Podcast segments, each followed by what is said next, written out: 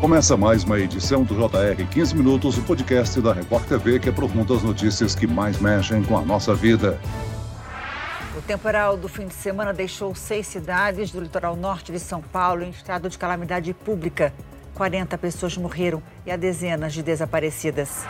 Essa chuva do fim de semana no litoral norte de São Paulo foi a maior em 24 horas na história do país. Moradores de São Sebastião tentam recomeçar a vida nove dias depois da tragédia no litoral norte de São Paulo.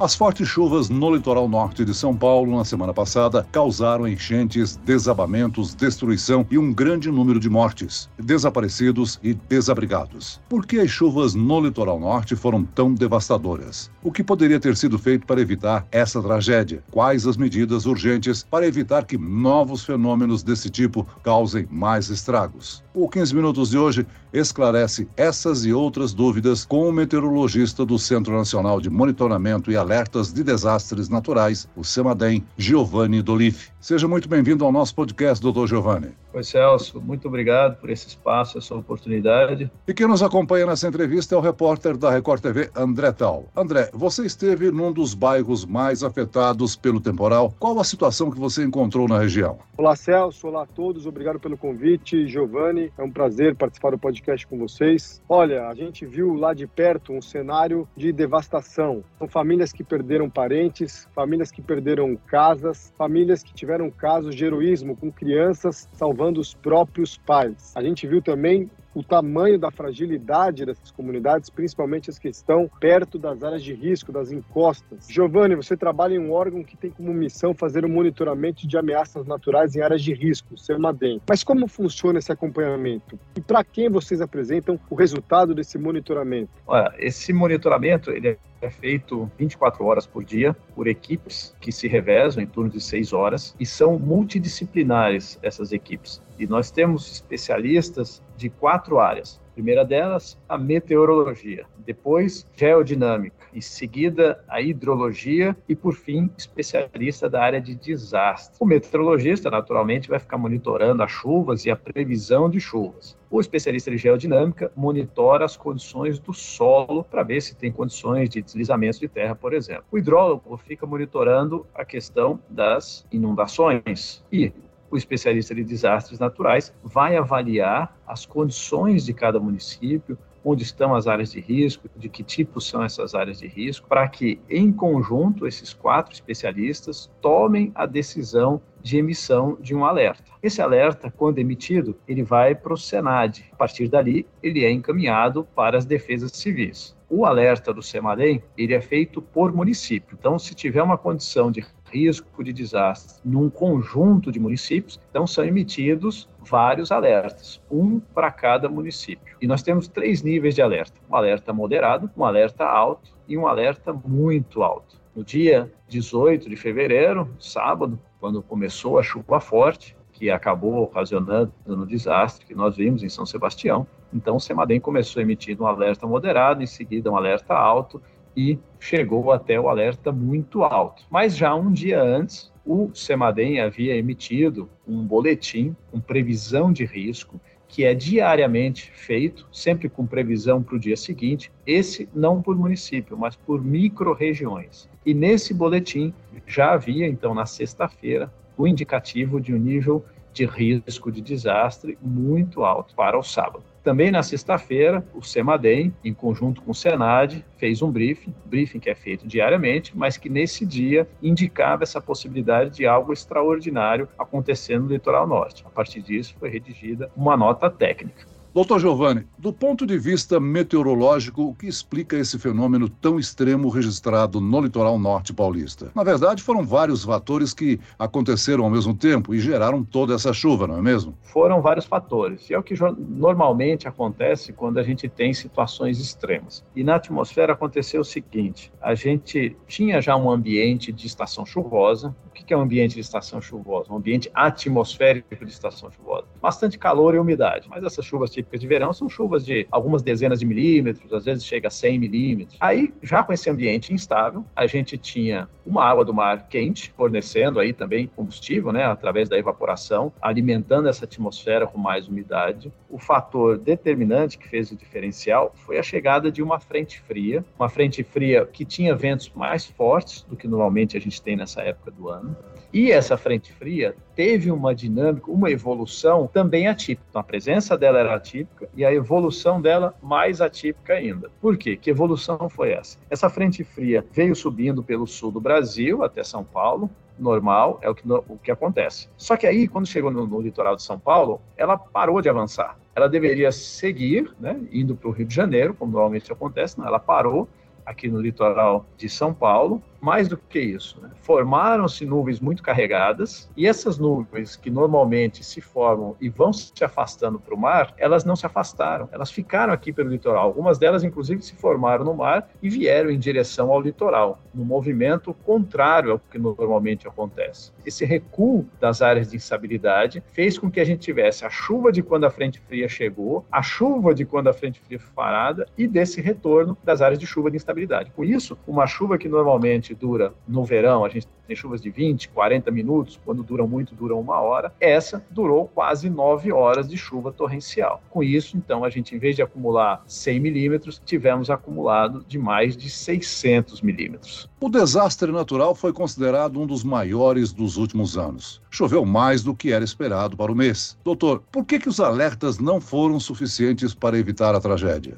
Um sistema de alerta é, ideal, ele precisa ter quatro eixos. O primeiro que é da pesquisa, que é para a gente entender a questão do desastre. O segundo que é monitoramento e alertas, onde está o CEMADEM aí monitorando, emitindo alertas. O terceiro que é informação e formação, que é a parte de educação. E um quarto que é o eixo da resposta, né, de você ter infraestrutura, dos municípios estarem preparados para responder à ocorrência de um desastre. Bom, dentro de cada um desses quatro eixos de um sistema de alertas, a gente pode apontar melhorias, né, falhas e melhorias. Mas aqui, em especial, a gente percebe que na questão do, do, informar e formar, o terceiro eixo que eu citei, a gente não viu o ideal necessário, que seria o quê? Esse alerta ser comunicado à população, a população receber essa informação, então essa população não tinha sido formada, não tinha sido preparada para receber a informação. Então, nesse eixo, a gente falhou. Então a gente precisa trabalhar no sentido de que de, de evitar, né, de que a gente não tenha pessoas é, morando em áreas de risco, mas Enquanto isso não acontece e aonde não for possível a remoção, exista esses mecanismos do que a gente chama de convivência com risco, ou seja, as pessoas saberem exatamente o risco que elas vivem e saberem que se esse risco aumentar muito, elas vão receber uma informação e elas têm que ter sido preparadas para receber essa informação, né? Podem ser feitas simulações. A gente precisa trabalhar todos esses eixos, mas a gente percebe que principalmente na questão da convivência com risco e na questão da informação e da formação das pessoas que vivem esse risco. Tragédia, de alguma forma, então, pode ser uma oportunidade para que se chegue a medidas práticas de prevenção aos efeitos desses desastres. Eu pergunto mais, eu vou além. Os alertas, eles não precisariam ser mais específicos, em vez de alerta por SMS, mensagem de telefone, como muito tem se comentado, sirenes e rotas de fuga. Eu já fui correspondente no Japão, que é onde uma área que tem muito tsunami, e todas as áreas de risco, eles têm ali sinais para onde as pessoas devem ir. O Brasil precisa precisa avançar muito nesse sentido? Perfeito. É, a direção é, a direção é essa, né? A direção é, é no sentido de que as pessoas sejam informadas e a sirene é um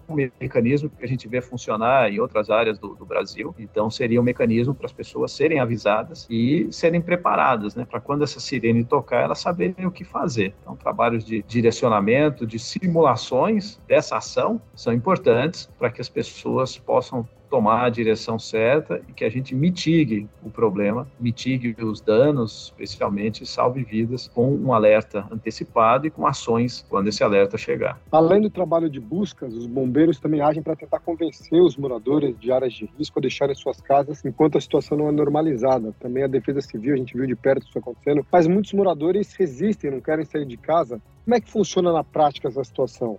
Olha, é, se a gente trabalhar firme no terceiro eixo de educação, a gente diminui muitas das dificuldades encontradas na hora do desastre. Então, se forem feitos trabalhos de conscientização, de, de, de educação junto com essas comunidades, explicando os riscos, esclarecendo o que fazer, é muito mais fácil de você trabalhar para as pessoas na hora do desastre, porque elas já sabem antecipadamente o que vai ser feito, o, o que vai acontecer. Tanto que aqui no Semadem a gente tem um programa que se chama Semadem Educação, Semadem na, na sociedade, que trabalha com escolas, escolas estaduais, é, a gente leva para as crianças, e aí a gente está trabalhando com a geração futura, mas essas crianças, com essas informações, elas levam para a família, elas levam para dentro de casa. Então é uma maneira de a gente levar não só para a geração futura, mas também para as pessoas da atualidade, né, os adultos que estão ali vivendo esse risco. Então, a educação é, é o caminho para diminuir muitas das dificuldades que a gente encontra na hora do desastre. Doutor, o governo de São Paulo tem orientado os turistas a não viajarem para as regiões afetadas pelas chuvas. O solo ainda está úmido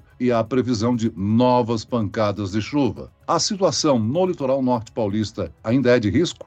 Ainda tem, tem risco, sim. A gente teve, depois do, do grande desastre, tivemos é, dias em que tinha previsão de pancadas de chuva forte e o CEMADEM elevou o nível de alerta novamente para muito alto. Não porque haveria novamente chuva de 600 milímetros, mas porque muita dessa água dos 600 milímetros ainda estava no solo e novas chuvas, pancadas de chuva fortes, é, de grande intensidade, mesmo que de curta duração, poderiam causar é, novas rupturas no solo ou até deslizamentos é, residuais aonde o solo já tinha se movimentado. E é possível que ainda é, nesses próximos dias, durante o mês de março, às vezes até em abril, né? abril é um mês em que chegam frentes frias com mais força e a gente ainda pode ter eventos de chuva muito fortes, em que o solo ainda tem bastante água da estação chuvosa. Então a gente está num período de bastante atenção, de bastante cuidado, onde qualquer chuva um pouco mais forte, típica dessa época, não precisa ser nenhuma chuva extraordinária, pode voltar a elevar bastante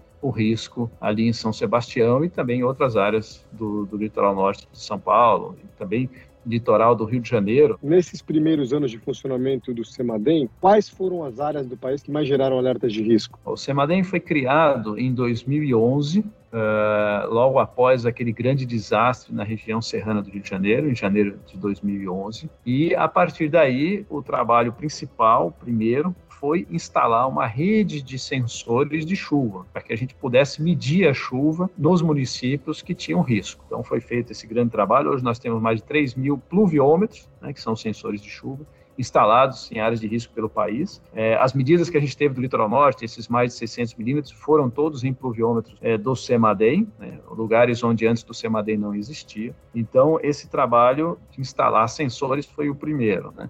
Agora, as áreas onde a gente recebe é, maior quantidade de alerta, elas são o resultado da combinação entre chuvas fortes e um grande número de pessoas expostas ao risco. Então, é, grandes regiões metropolitanas estão com tem grandes grande número de pessoas em situação de vulnerabilidade. A região metropolitana de São Paulo é uma delas. Né? Boa parte dos alertas do CEMADEM para a região metropolitana de São Paulo. Depois a gente tem algumas outras regiões metropolitanas que também recebem um bom número de alertas. É, a cidade de Manaus, por exemplo, é uma que recebe um bom número de alertas. Até então, a gente só tinha é, informações meteorológicas de volume de chuva. Vai chover forte, mas uma chuva forte numa região sem áreas de risco não é preocupação. A gente não precisa de alerta para aquelas áreas. A gente precisa de alertas apenas onde a gente tem áreas de risco, pessoas em situação de vulnerabilidade. E hoje no país, nós temos mais de 8 bilhões de pessoas em situação de vulnerabilidade em áreas de risco, sendo 4 bilhões delas num risco elevado. Esse trabalho de prevenção a desastres naturais deveria fazer parte de um plano nacional relacionado